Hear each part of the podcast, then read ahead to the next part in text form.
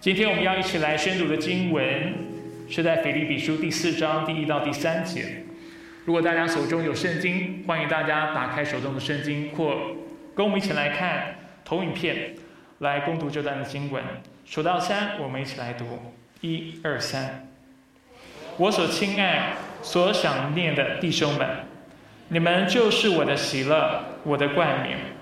我亲爱的，你们应当靠主站立得稳。我劝有阿蝶和寻都基要在主里同心。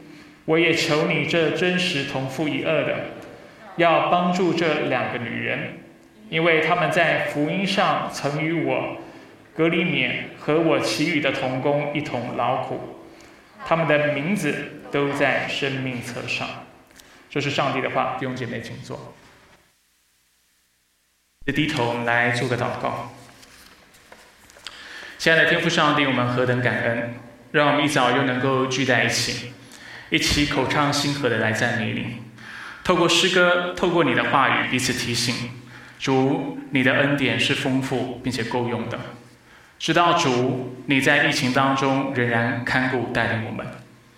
知道主，就是在新冠疫情当中，就是这病毒疫情本身，也不能够推翻否决你那救赎的计划。你是主，并且你永远是主。你活着，并且你永远活着。你拯救我们，并且你拯救我们到底。所以主愿一早，我们的心在你里面得着安慰，我们的信心在里面得着坚固。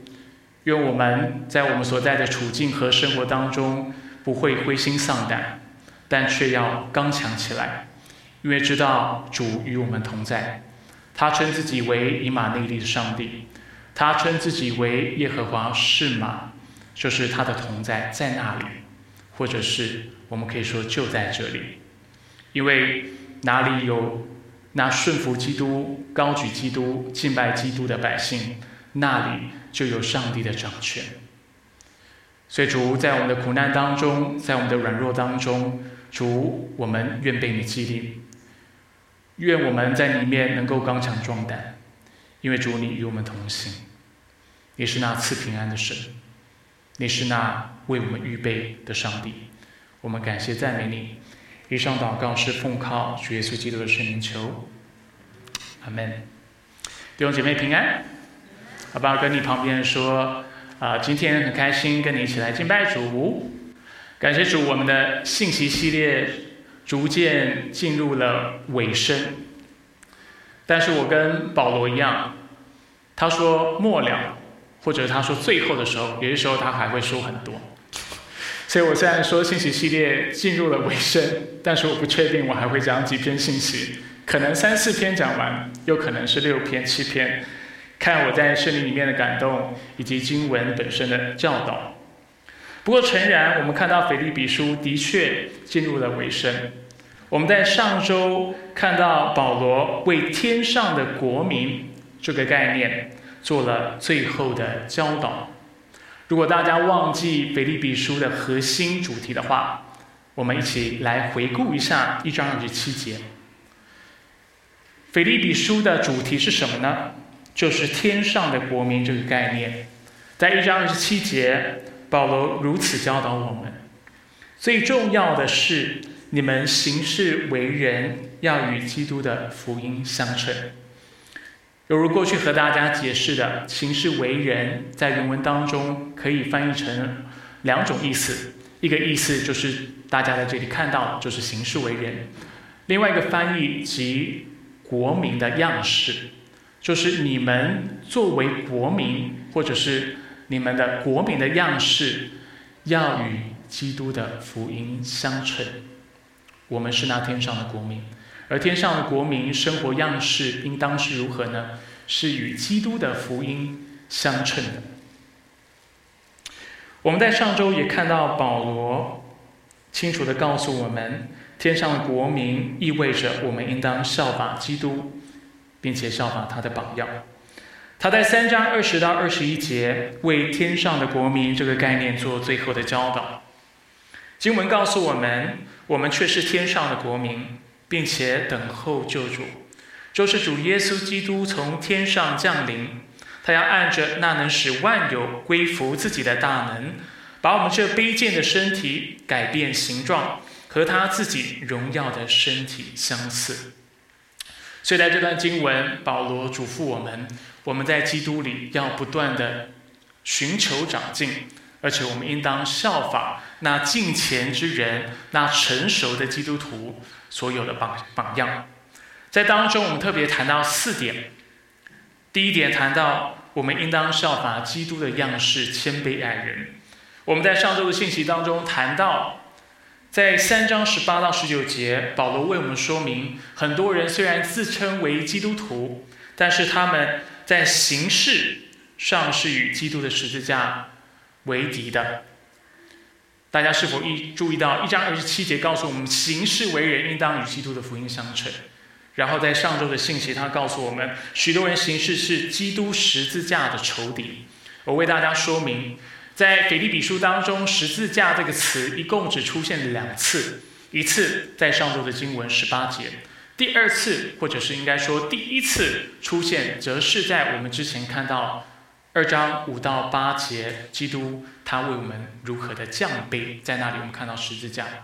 他存心顺服，以至于死，且死在十字架上。所以十字十字架的信息是什么？在腓立比书，特别是告诉我们，那基督为了爱我们，为了服侍我们，看我们比他强而舍命的这样的一个信息，而谦卑的信息。所以我们在上周提醒弟兄姐妹。什么叫做行事为人为人与基督的福音相称？其中一点就在于我们要谦卑的去爱人。第二，我们谈到我们不当就是以我们自己的肚腹为神明。我们上周特别谈到，很多人说自自己是基督徒，然后说自己是敬拜神的，但是他们其实在人生当中所追求的是他们的欲望，他们界定自己。的生命的价值的方式是借着他们的成就，借着他们的出身。但是圣经告诉我们，保罗告诉我们，那天上的国民，那行事为人与基基督的福音相称的人，是愿意为主受苦的。除此之外，第三点，我们看到，我们也应当以基督夸口，或者是我们应当以以靠基督，不应该效法那不敬虔人的样式。是以自己的羞辱为光荣的。大家还记得他们的羞辱是什么吗？他们的羞辱就是他们妄自行歌，他们自己行歌礼，以为靠着律法，靠着他们的自己的行为，他们能够成为上帝的百姓，以为靠着自己能够使自己与上帝和好，并且得着福音的应许。保罗说这是他们的羞辱，但是他们却。自以为这是非常荣耀的事情。保罗提醒我们：我们之所以能够夸耀，是因为上帝的拣选、基督的拯救、圣灵的重生，以及他在我们生命当中所做的工作。不是因为我们的出身，不是因为我们的成就，不是因为我们的行为，不是因为我们在地上的权势或我们的才干。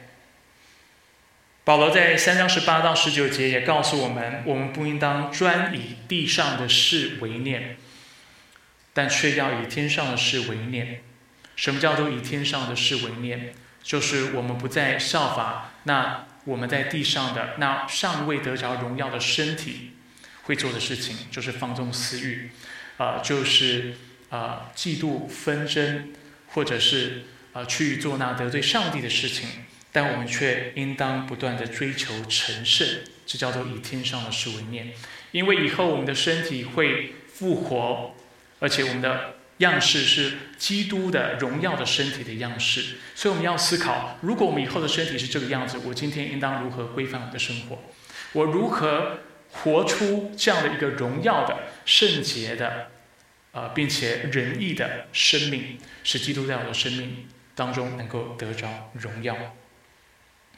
所以这就是天上的国民当中所包含的一些的意思。我们今天还没有要为整本书做总结哈，但是我们看到，的确保罗在第三章最后面告诉我们要效法他和其他成熟的基督徒的榜样。他的确是在告诉我们，就是这四点，这叫这叫这就叫做行事为人与基督的福音相称。那信福音的人，那称自己为天上的国民的人，那说自己是基督徒的人，应当要不断的操练谦卑爱人，为主受苦，依靠基督，不断的成长。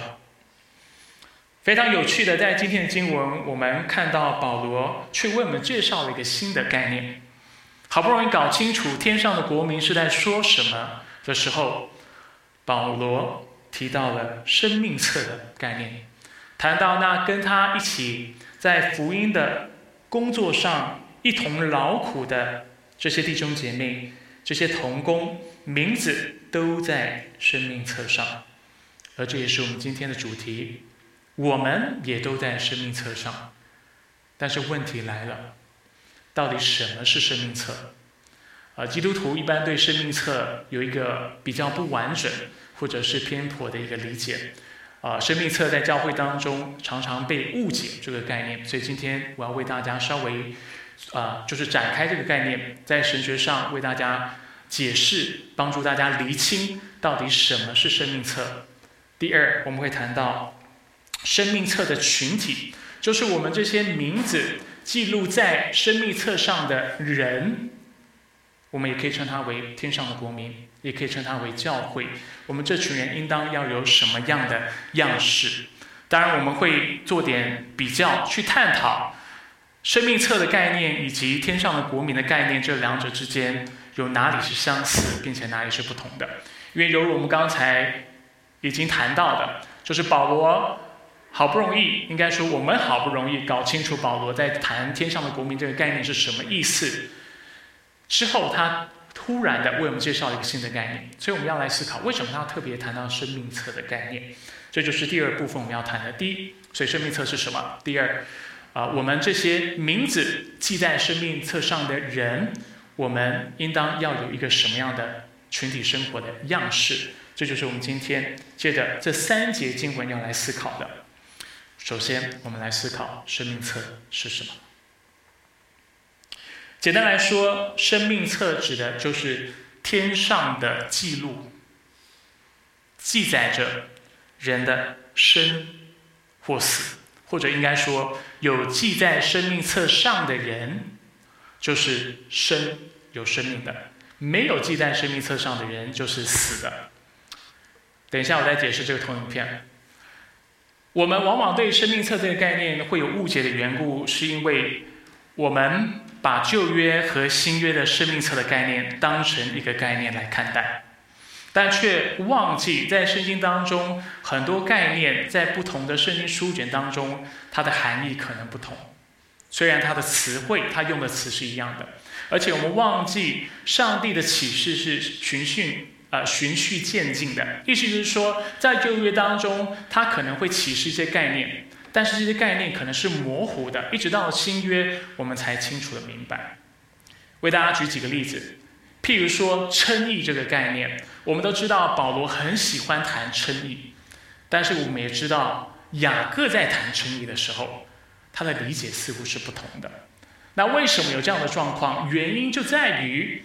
称义虽然是雅各和保罗共同使用的词汇，但是在他们的使用之下，他们所表达的意思是不同的。对保罗来说，他想到或他谈到称义的时候，他所谈的是当人来到上帝的审判台前，我们如何被上帝宣判为没有罪的、无罪的、公义的。那保罗告诉我们，不是凭着行为。但却是凭着信基督，是吗？我们人来到上帝审判台前，如何被宣判是无罪的？借着信基督。那雅各呢？雅到雅各谈到称义的时候，他告诉我们，除了信心之外，我们要有行为。他的意思是什么？其实他所谈的称义，所指的、所谈的是我们在我们的基督徒的生活当中，我们如何显明我们是。已经得救的，我们是公义的。那在原文当中，“称义”这个词可以翻译成不同的方式，这两种意思都是他可能翻译的。而当雅各用这个词的时候，他并不是在谈我们在上帝的面前如何被上帝宣判为是公义的，但他却是在谈在基督徒的生活当中，或者是在我们的生活当中，在世的生活当中，我们怎么显明我们是得救的？我们怎么活出这样的生命？就是借的行为。所以我们要非常危险，这就是为什么系统神学常被圣经神学的作者，如果你们不了解两者之间的差异，没有关系。但是为什么会系统神学常常被批判？因为系统神学有些时候会犯一个错误，就是我们把一个，就是我们看到圣经有个概念，我们就以为整本圣经在谈到这个概念的时候，它的意思永远是不变一样的。如果我们有这样的理解，我们就会对称义这个词，就是。一来产生误解，二来我们就没有办法调和保罗的称义和雅各的称义两者之间的不同。刚才我也提到，除了一个词在不同的书卷当中，除了它的使用方式不同之外，旧约到新约，我们也看到一些的概念可能会得着。啊，就是厘清，或者是因为上帝的启示越来越明显的缘故，我们看到一些概念，我们对它的理解会有一些改变，或者是我们看到这个概念在新约当中是变得更丰富。举几个例子，第一个例子，譬如说上帝的百姓，上帝的选民是谁？你看旧约的时候，你认为谁是上帝的选民？以色列人，对不对？想都不想。但是在新约，你会说还是只有以色列人是选民吗？不会，为什么？因为的确，我们在新约当中看到保罗书信也好，或者是新约的声音也好，为我们更清楚的厘清到底上帝的选民或上帝的子民这个概念应当如何理解。过去谈到君君君尊的祭司圣洁的国度，我们的确想到就是以色列国。但是在新约，在彼得后书当中，彼得清楚跟我们解释谁是君尊的祭司圣洁的国度，教会。换言之。是真的信基督的人，对不对？所以我们看到保罗书信当中，以及在腓立比书当中，我们看到谁是真的行歌礼的？那信基督的人，其中包括以色列人。我们不是说以色列人啊就不是上帝选民，我们也不是这个意思。但是如果以色列人拒绝上帝、拒绝基督，那我们还称他为选民吗？我们还称他为是得救的吗？在新约的圣经教导当中，我们就会否认这样的一个情形，对吧？在旧约当中，我们看到人要怎么样得救？从旧约的教导当中，我们看到似乎是借着行律法，借着达到基督或者上帝的律法的要求，对不对？所以我们看到你行律法，你就会蒙福。这个概念有没有错？某种程度上没有错。但是我们一直到了新约，我们才更清楚的明白，原来世人都亏缺了上帝的荣耀，没有人做得到。虽然在旧约我们已经看到做不到了，但是新约直接告诉我们，律法虽然是善的，是公义的，是圣洁的，但是律法无法拯救你和我，律法只能让我们知罪，并且定我们的罪，使得我们在律法的启示之下，被迫要转向基督。被迫要转向福音，所以大家有没有看到，在旧约当中，上帝的话语有没有告诉我们？旧约当中有没有告诉我们律法是什么？有，是我们的生命，而且你遵行了就会得救。但是在新约，我们才更清楚看到，虽然这个概念没错，但是没有人能够做到，所以我们需要福音。其实，在旧约我刚才已经说了，福音已经被启示，但是比较模糊，我们似乎没有直接的看到，好像人啊是做不到的。啊，或者是啊，人要怎么样靠靠着恩典？当然有了，只是比起新约比较模糊。但在新约当中，保罗书信跟很多地方直接告诉我们：你需要福音，你需要认识基督，你需要圣灵给你新的生命，你需要重生，不然没有人能够行出律法的要求。我们需要圣灵把他的话语刻在我们的心板上，我们需要在基督里得着一颗肉心，不然没有人能够顺服神。好，回来谈生命册，好长的一个 前言的说明啊。生命册在旧约和新约也有着不同的意思。在旧约的语境之下，生命册就是如果你的名字是被记在生命册上，它指的是你肉身的生命，更多是应当用这样的角度去理解。出埃及记，现在求你赦免我们的罪，不然就把我从你所写册上除名。摩西不是在说永生，他在说：如果我不顺服你，你就让我死了吧。诗篇六十九篇第二节：愿他们从生命册上被涂去，不得名列在一人之中。就是求你就把我的名字，把我的生命夺去，使我不再能够存活。但以书同样的，告诉了我们在幕后的时期会有大艰难，会有大患难。然后在经文当中，我们看到什么样的人会得救呢？就是他不会死呢？就是那生命记录在册上的。那时保佑你百姓的天使长米迦勒必站起来，并且有大艰难。自从有国以来，直到此时，我未曾有过这样的事。那时你的百姓，凡记录在册上的，必得拯救。所以在旧约的语境之下，当他们谈到生命册或者一个人的生命，呃，一个人名字是记在生命册上的时候，他更多谈的就是他肉体的生命。当然，到了啊，就是新约的时期，不仅是当时的犹太教，也包括新约的圣经，他们开始对生命册的理解有一个新的看法。所以到了新约时期，就连犹太人在重新解释这些旧约经文的时候，他们都开始看到，哎，这过去有些经文似乎也带着一些，好像谈到永生的概念。但是过去他们的概念一直以来就是我的这个肉体的生命，他们所思考的不是永生。所以在旧约圣经里很少看到永生的概念的。永生的概念是在新约当中更多的为我们展开，更多为我们说明的。那我们看到在新约。的圣经当中，不论是耶稣的教导和启示录，我们都清楚看到，生命册如果一个人名字被记在上面，它更多指的就是永生，所以的确有这上面的差异。譬如说路加福音，我们看到门徒啊，因为把邪灵赶出去，他们就很开心。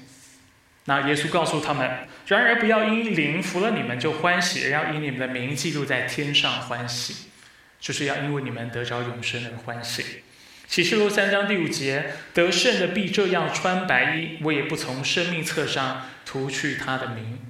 谈到人的永生，那在患难当中坚忍到底的人，圣经告诉我们，他要得着永生。在这里稍微呃，就是做点注释哈，因为很多人在华人当中常常有。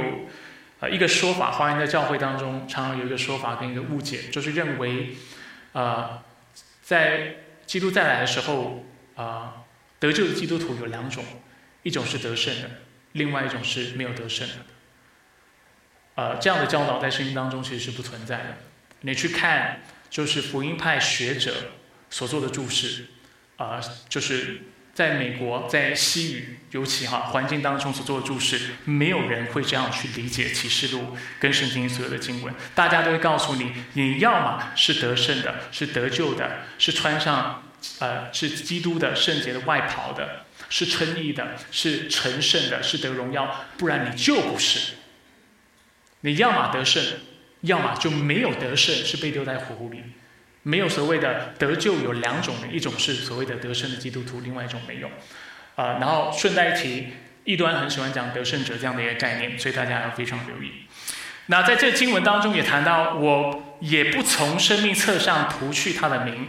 很多人会以为这句话意思代表你会失去救恩，但是当我们去理解启示录当中约翰是怎么谈到生命册，我们会发现他一共谈谈六次。除了这节经文，还有其他五处地方谈到生命册。每一次谈到，都是告诉我们，都是以应许的方式来告诉我们：那记在生命册上的人就会得救，那记在生命册上的人就会得胜，上帝就会拯救到底，就会进新耶路撒冷城。没有一次他是谈到人会失去救恩的。再者。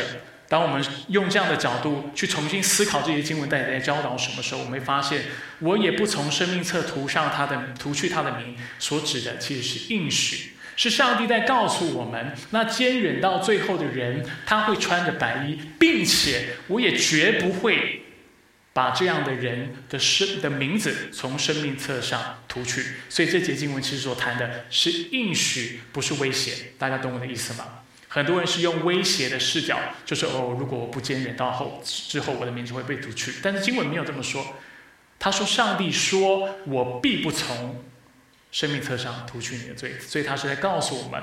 我们既然得救，是必会得救到底的。所以稍微为大家做点注释哈，因为这节经文有很多的误解。启示录二十一章二十七节也讲到永生的概念，谈到凡不洁净的和那行可憎与虚谎之事的人都不得进那城，只有名字写在羔羊生命册上的才得进去。让我们看到那写在上面的人就是会得救的，能够进耶路撒冷城的。我们现在来谈一下，那所以生命册这个概念跟腓立比书之间有什么样的关系呢？我们先回到，或者是我们先到启示录来看一下，就是生命册的概念是什么，然后我们再跟啊腓立比书做一点连接。简单来说呢，什么样的人的名字会被记在生命册当中？启示录十三章第八节、十七章第八节。都清楚地告诉我们，是上帝在创世前就拣选的人。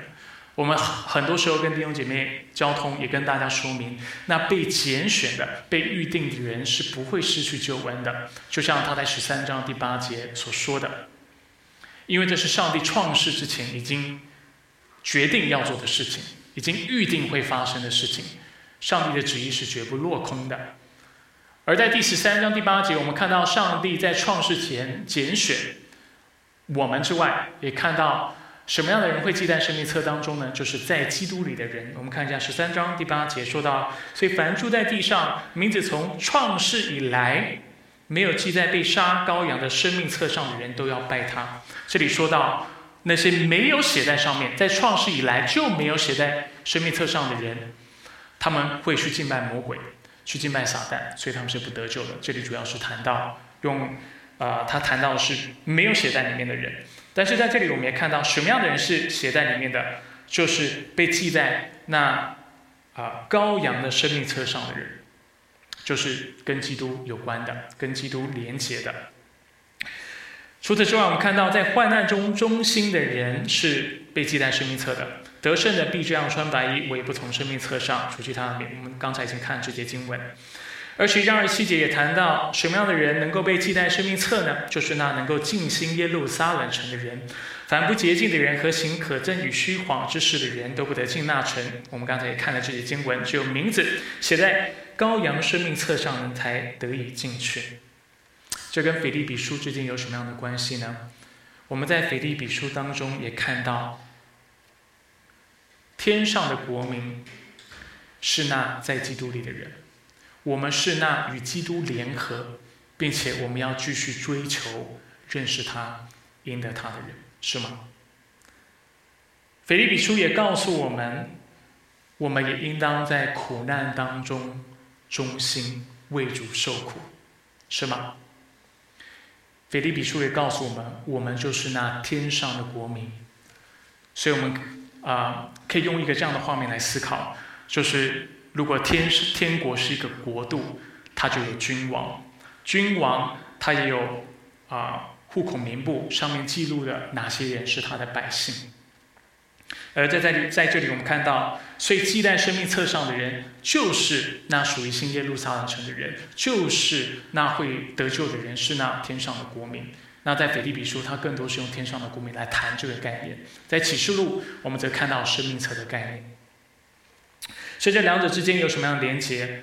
我们看到，我们是在基督里的，所以我们被记在生命册当中。我们是赢得基督、认识基督的。我们也是在患难中忠心的人，为主受苦的人。我们也是那天上的国民，以后要进行耶路撒冷城的。那我们的问题在于。那天上的国民跟生命册名字记在生命册上这两个概念有什么不一样？简单来说是一样的概念，最大的不同是当圣经谈到生命册的时候，它特别是讲到基督再来的时候，大家懂我的意思吗？它特别是讲到终末的时期，未来要发生事情。当我们谈到天上的国民，我们谈到也是现在，现在你已经是天上的国民。但是，当我们谈到生命册的时候，我们更多是在谈基督再来的时候，什么样的人能够进耶路撒冷城，什么样的人能够得着永生。所以，一个是周末性的，或者是前瞻性的，谈到的是未来，就是在生命册上这样的一个概念。然后另外一个概念所谈的是天上的国民。我们看一下三章二十节，我们上周的经文。保罗告诉我们，我们却是天上的国民，但是他没有停在这里，他继续说，并且等候救主，就是主耶稣基督从天上降临。一方面提醒我们现在就是天上的国民，继续在三章二十节为我们谈到，我们也要等候他的降临。三章二十一节我没有特别打出来，哎，我有打出来，我的笔记自己没有打出来。OK，三章二十一节也告诉我们，基督要按着那能使万有服自己的大能，把我们这卑贱的身体改变形状，和他自己荣耀的身体相似。有没有看到是带有？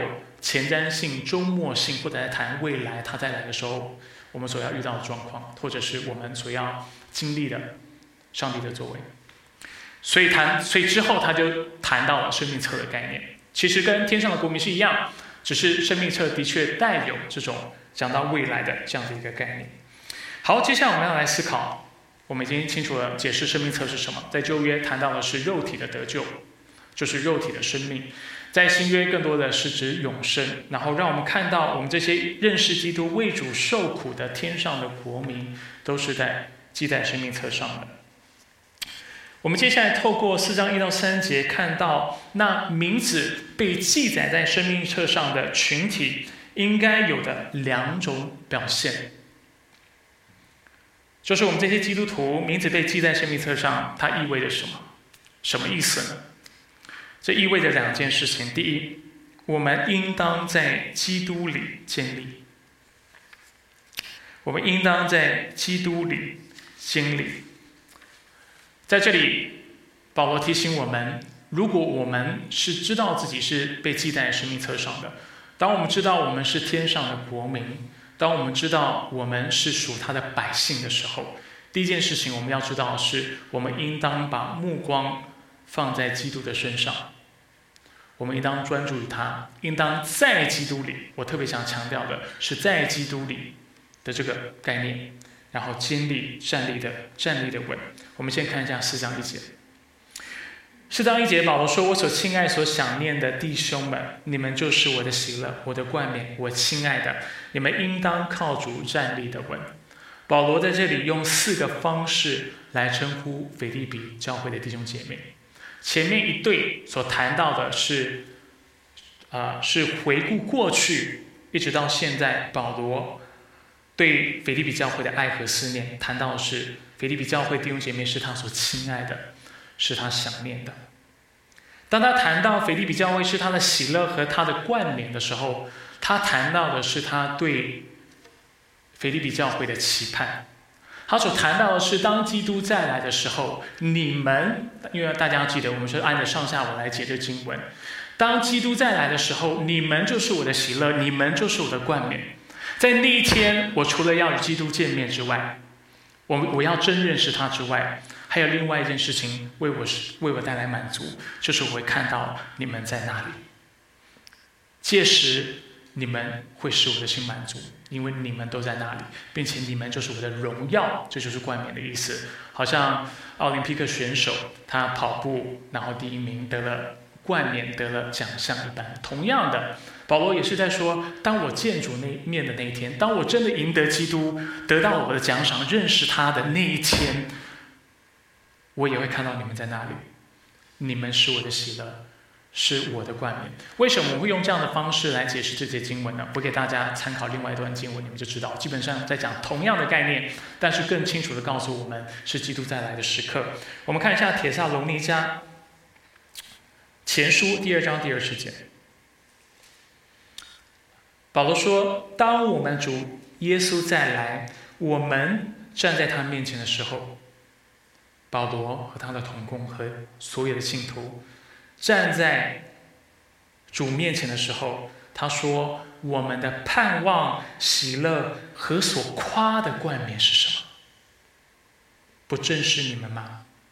你们就是我们的荣耀和喜乐。大家有看到是什么时候，一个教会成为他的喜乐，一个教会成为他的冠冕？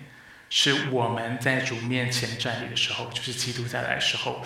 所以保罗在这里所谈到的，也是将来他见主面的时候，腓立比教会会成为他的喜乐，会成为他的冠冕。当然，现在已经是他的喜乐。我们看到保罗很爱这个教会，但是他在这里特别又谈到的是，在未来你们也会是我的喜乐，因为我在见主面的那天，我要看到你们。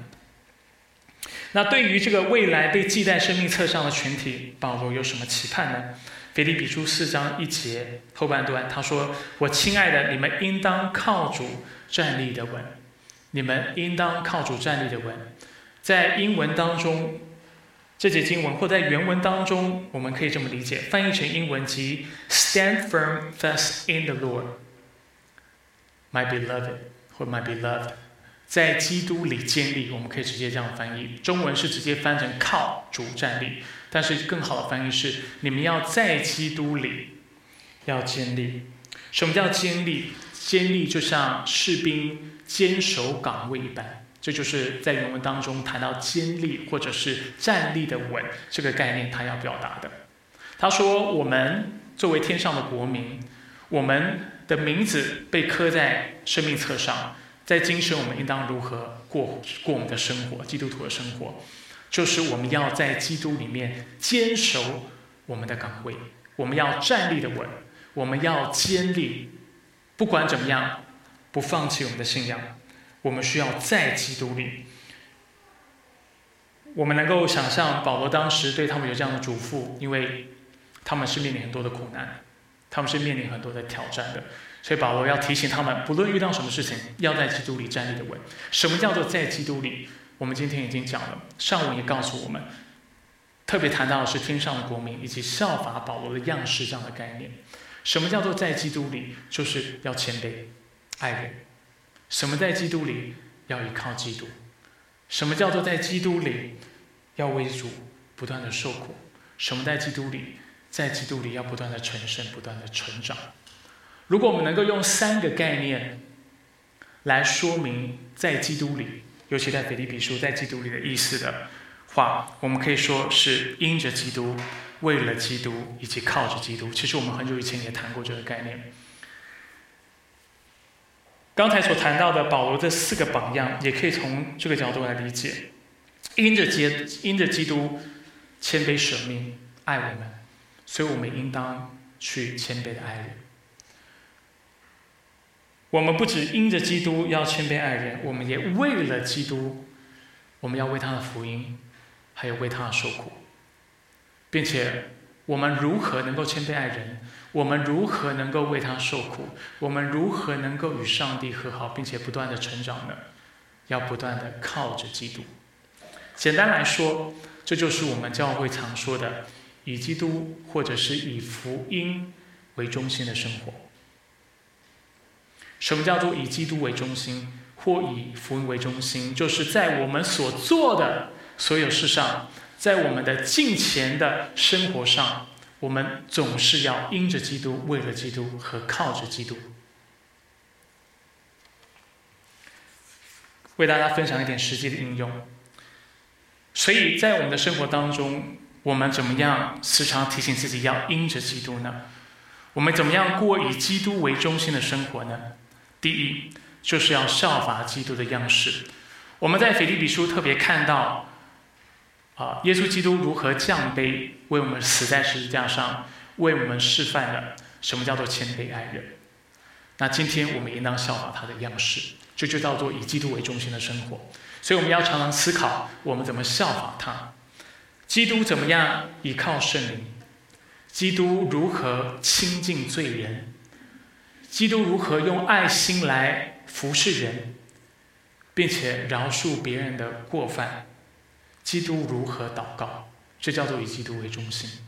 所以，如果在我们教会当中，你常常听听到我们说以基督为中心，你觉得很模糊，不知道什么意思？容许我这么解释，其中一个意思就是效法基督的样式。基督作为完全的人，他如何行，我们一样效法他的样式，我们如何行？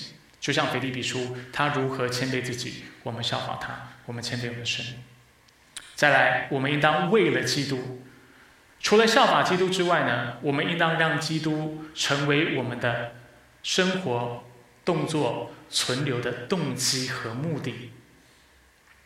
我们所做的一切事情，都是因为他，而且为了他，因为他为我们舍命，因为他爱我们，因为他赐恩典给我们，并且在我们生命当中彰显他的大能。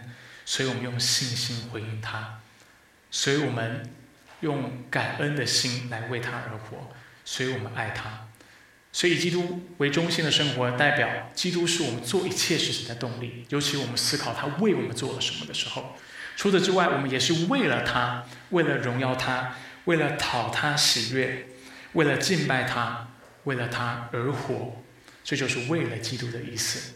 基督应当是我们所做的一切事情的动机和目的，这叫做以基督为中心。第三，要靠着基督。我们必须知道，有很多事情我们是无法效仿的。基督有很多的工作，我们只能凭着信心领受。尤其谈到他所赐的救恩的时候，我们怎么样被拣选？我们无法为此做上任何贡献，是只有基督能做。我们如何借着圣灵重生？是圣的凭圣灵凭着己意所做的工作。我们如何称义？是借着耶稣基督在十字架上所做的工作，是吗？我们如何得儿子的名分？不是你去抓，不是你说你是上帝的儿子、上帝的孩子，你就是上帝的孩子。有很多的工作不是人。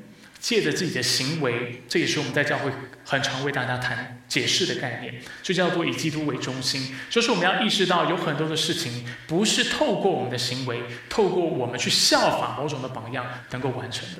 我们只能够凭着信心领受，成圣也是，得荣耀也是。我们整个救恩，我们如何得救，都是只能靠着基督。当然，今天我们要效法基督的榜样，也是要靠着基督。我们今天要为了基督而活，也是要靠着基督。这样大家有比较了解，当我们教会在谈以基督为中心的生活时，我们在谈什么吗？我们所谈的就是这三个概念：因着基督，为了基督，靠着基督。是因着基督，我们所做的事情就是要效法他的样式，因为他这么做，所以我们也这么做；因为他谦卑，我们谦卑；因为他有爱心，我们有爱心。因为他愿意为人舍己，为人多走一里路，我们就为人舍己，为人多走一里路。因为他能够为他的仇敌祷告，所以我们为我们的仇敌祷告。我们效仿他的样式。二来，我们所做的事情，我们的动机、我们的目的，都是为了基督。因为他爱我们，因为他为我们牺牲生命，因为他是圣洁的，他是公义的，所以他的圣洁、他的公义、他的爱，成了我们。的力量成了我们继续前行的力量，并且我们应当为他而活，而且我们应当靠着他。很多事情只有上帝能够完成，救恩的事情全是如此。然后我们不断成圣的过程，要效法基督的样式为他而活，也是要不断靠着他所赐的恩典才有办法完成。这就是焦点基督教会常说的以基督为中心或以福音为中心的生活，我们所要表达的。意思。接着，我们看到，那名字被记录在生命册上的群体，应当过以基督为中心的生活，应当因着基督，为了基督，靠着基督来生活之外，我们也看到，我们应当彼此相爱，维护圣灵所赐合而为一的心。我们应当在基督里合一。这就是四章二到三节要为我们说明的。因为我们是靠着基督而被联合的，所以我们要继续维系我们在基督里这样的合而为一的关系。腓立比书四章二到三节，我劝有阿蝶和寻都基要在主里同行。我也求你这真实同父一二的，要帮助这两个女人，因为他们在福音上曾与我格利勉和我其余的同工一同劳苦。他们的名字都在生命册上，谁在生命册上？我们在这里看到至少有五个群体或五个人。第一，有阿蝶；第二，寻都基；第三，真实同父一二的是谁？我们不知道是谁。经文没有说他是一个人哦，不是讲我们哦。在原文当中，他是单数。你求你这真实同父一二，你是单数，真实同父一二也是单数，指的是一个具体的人。那学者有很多的猜测，大家都在讨论到底是谁？是提摩太吗？是啊，以巴弗提吗？啊，还是是谁在啊？就是书卷当中到底提到是谁？甚至有人猜是保罗的妻子，但是我们知道保罗没有结婚哈。但是但是曾经有人有过这样的立场，那但是这是普遍大家都不认同的。到底是谁呢？最可能的推断大概是路加，因为我们知道在使徒行传当中，我们看到。跟保罗最亲近的同工，除了我们刚才讲到的这几位之外，就是路加，或者是呃呃 Silas，中文叫什么？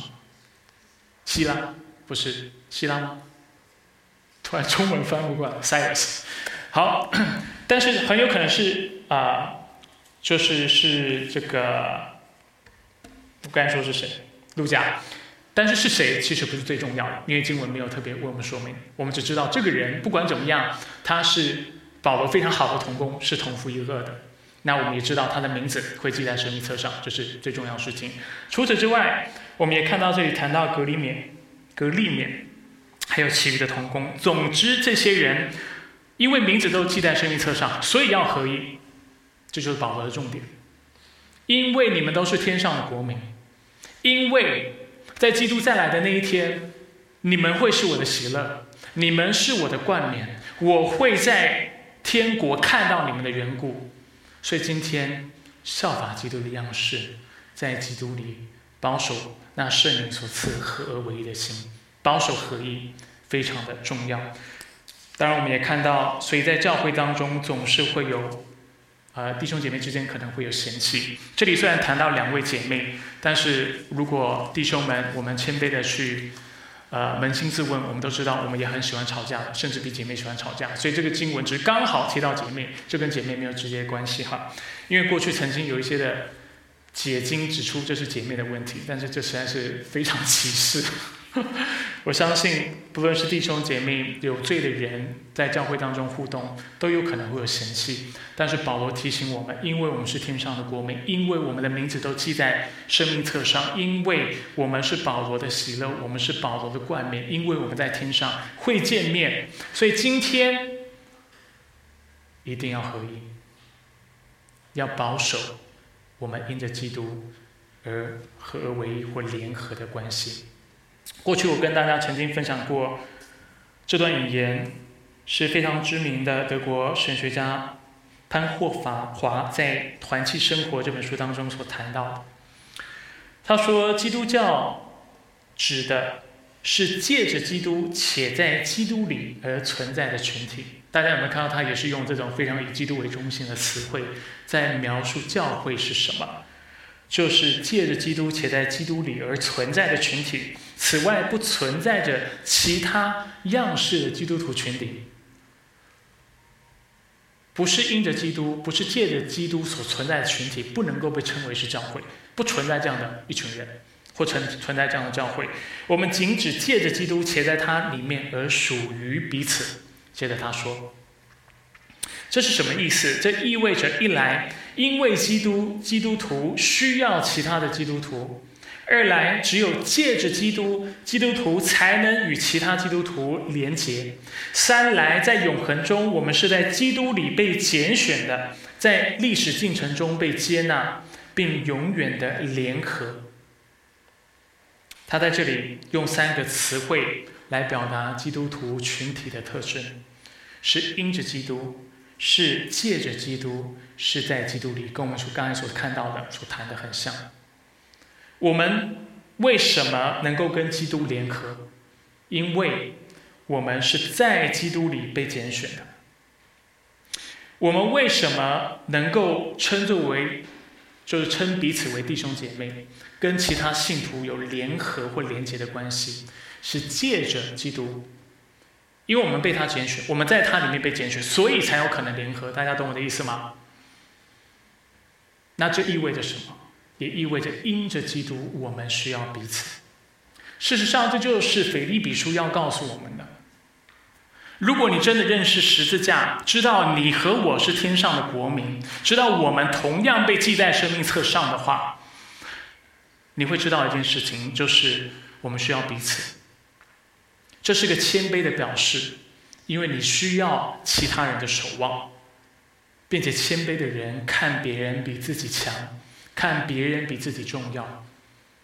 今天你参与在教会的崇拜，参与在小组，参与在各样的聚会当中，不是因为你能不能够得到什么好处，或者不只是因为你能够得到好处，不只是因为你能不能够听到上帝的话语，不只是因为你能不能够被别人守望，但却是你是否也能够守望别人？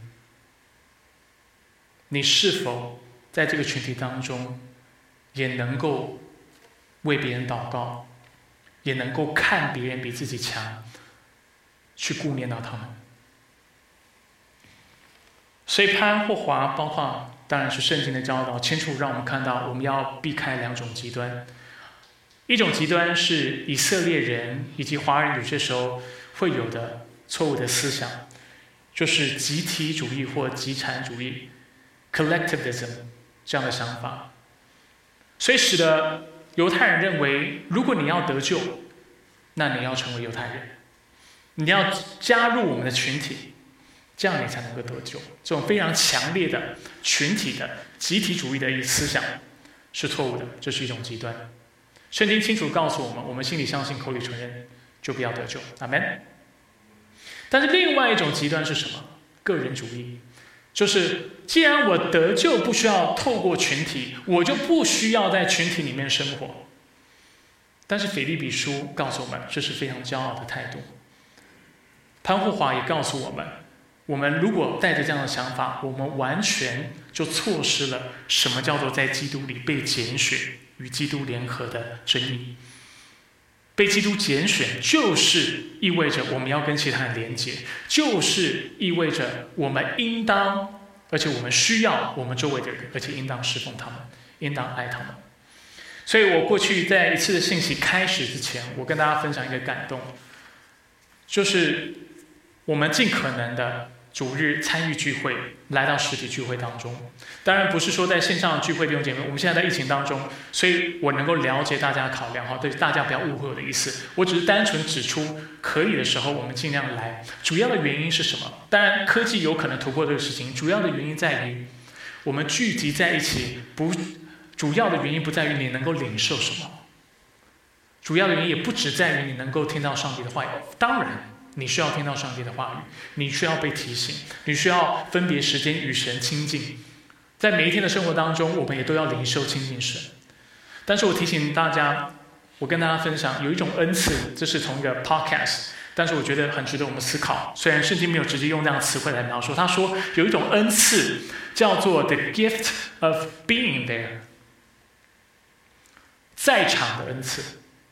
在我们的侍奉当中，我作为牧者。很多时候，有一些弟兄姐妹虽然在聚会当中没有说什么，但是他总在那里，而这对牧者来说是很大的支持和鼓励。因为我虽然他没做什么，但因为他在那里，我就被建造。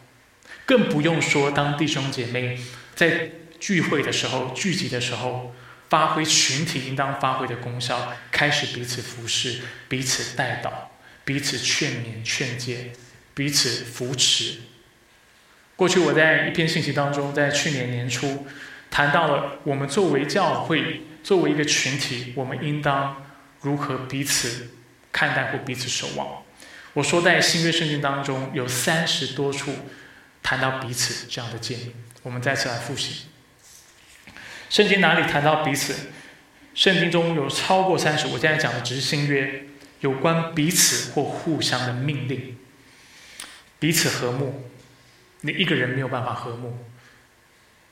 你需要在群体当中才能够学习和人和睦，彼此相爱，彼此推让，学习谦卑的生活，彼此同心，学会怎么样在意见不同，就像我们今天的经文看到的，但是却靠着主，我们能够有一个意念、一个想法、一个心智。彼此造就，彼此接纳，彼此劝诫，彼此问安，彼此团结，彼此等候，彼此照顾，彼此和睦，以和平彼此联系，彼此相助，彼此饶恕，用诗篇、赞美诗、灵歌彼此对说，彼此顺服，彼此容忍，彼此教导。彼此相劝，彼此相顾，彼此劝勉，彼此认罪，彼此体恤，彼此服侍，彼此团契，互相联络，互相服侍，互相担当，互相宽容，互相劝诫，互相造就，互相代求，互相款待。如果你认为我告诉你群体生活重要只是我的想法的话，我必须告诉你，你错了。这是圣经清楚的教导。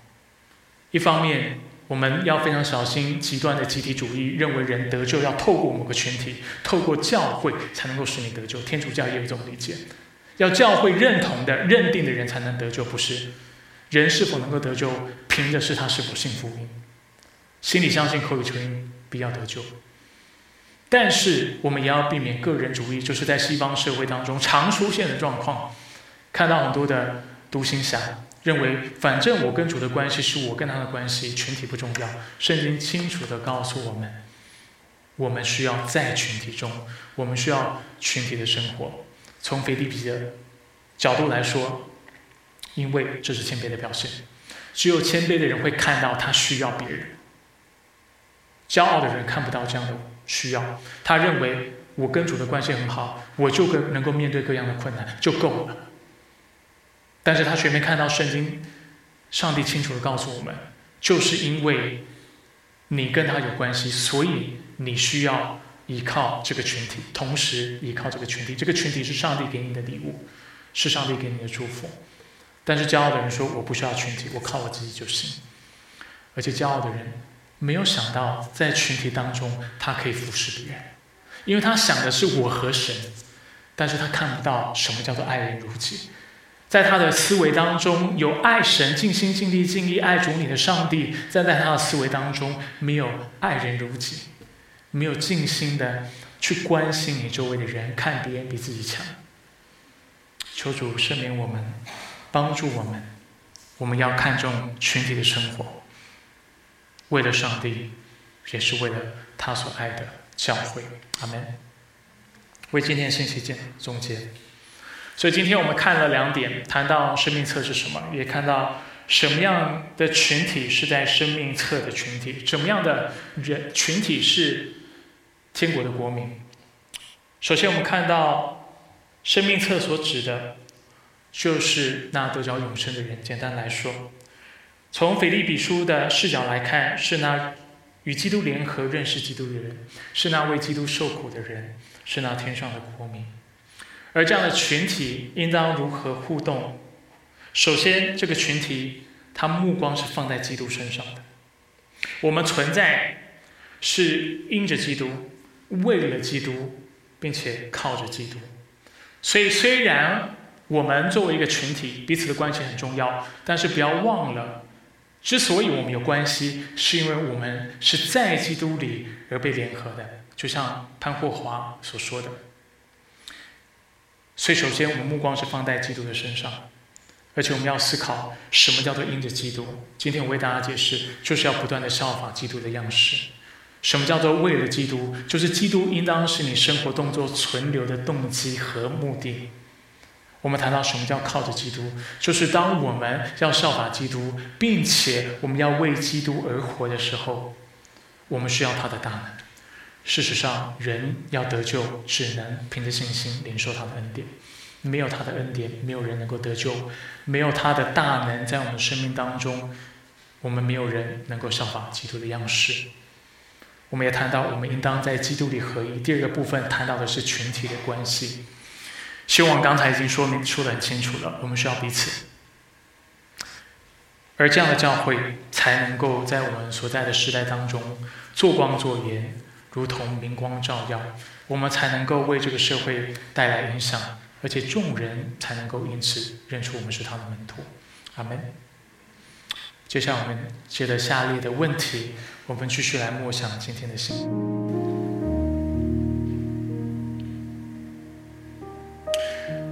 主但愿透过今天的信息，你提醒我们如何过一个以基督为中心，或是以福音为中心的生活。这意味着我们应当要因着基督而活，因着基督谦卑自己。服侍我们，所以我们效法他的样式，我们也服侍他人。因着基督在世上，他是靠着圣灵而活，为我们示范这样的榜样。所以我们在今天的生活，我们也靠着圣灵而活。因着基督是为了父神的荣耀而活，所以我们效法他的榜样，也为了父神的荣耀而活。因为基督在世上就近罪人，向他们。传天国的好消息，所以主，我们效法他的样式，把福音传给我们周围的人。因着基督，他在世上时常祷告，所以我们效法基督的样式，我们也时常分别时间来亲近你，向你来祷告。因着基督爱他的仇敌，饶恕那得罪他的人，所以主，我们也效法基督。去爱我们的仇敌，并且为我们的仇敌祷告。除了因着基督，我们应当为了基督而活。基督应当是我们生活动作存留的动机，以及我们的目的。我们所做的一切都是为了他，而且是因为他为我们做的一切，因为他为我们死，因为他的拣选，因为他赐给我们全新的生命。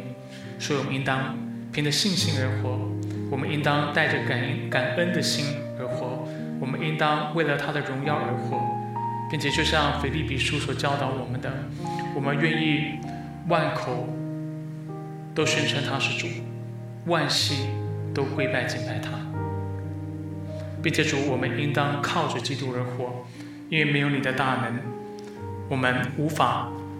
去做到主你在圣经当中所要求、所所嘱咐我们去做的这些事情。所以，主我们来到你面前，时常思考我们因着你所得着的各样的恩典，因着你，我们能够跟上帝和好；因着你，我们不再是旧人，但却是新人；因着你，我们被称作为是上帝的儿女，能够时常来到父神的。座前来到他的恩典当中，向来向他来祈求怜悯和祈求恩惠。主，我们感谢你，我们要靠着你而活。我们得着如此丰盛的救恩，是要提醒我们他的恩典够用。我们要继续依靠他来做我们生活当中所有的事情。除此之外，主也愿我们在二零二二年能够重视团契的生活，因为这是谦卑的表现。这是合一的表现。除了我们需要弟兄姐妹的守望之外，弟兄姐妹也需要我们的守望，需要我们的服侍，需要我们的带导，需要我们的提醒，需要我们的安慰，需要我们的接纳，需要我们的忍耐等等。主愿你让我们每一个弟兄姐妹都能够重视那在基督里，那在一位圣灵当中的。团契生活，我们将二零二二年全然恭敬仰望在你手中，愿你看顾，愿你保守。我们感谢赞美你。以上祷告是奉靠主耶稣基督的圣名求，接下来是十一奉献的时间，我们继续带着一个敬畏的心，向主献上我们的十分之一，向他来表达我们对他的感谢。就像我们今天信息所说的，我们所做的一切。都是因着他，为着他，并且要靠着他。十一奉献也是如此。因为基督为我们舍命，所以我们也用我们的一生献上自己当做活祭，包括我们的资源来敬拜他。我们也应当用感恩来表达基督为我们啊在十字架上所舍的生命，并且我们需要靠着他来献上这奉献，相信他恩典跟我们用，并且在我们生活当中，他会继续引导我们。我们低头来做个祷告。所以主，我们将我们十分之一的奉献，全然恭敬仰望在你的面前，愿你悦纳，也愿你看见这是我们凭着信心以及感恩的心向你献上的敬拜，因为我们生命当中所有一切都是从你那里而来。所以主，我们深信。主，当我们如此操练的时候，主，我们要更清楚的、更呃深刻的经历在你里面的恩典，经历那在你里面，主那你那丰盛的作为，你那大能。所以，我们来到你面前，愿你引导我们信仰的生活，并且让我所做的一切能够逃离喜悦。以上祷告是奉靠主耶稣基督的圣名求。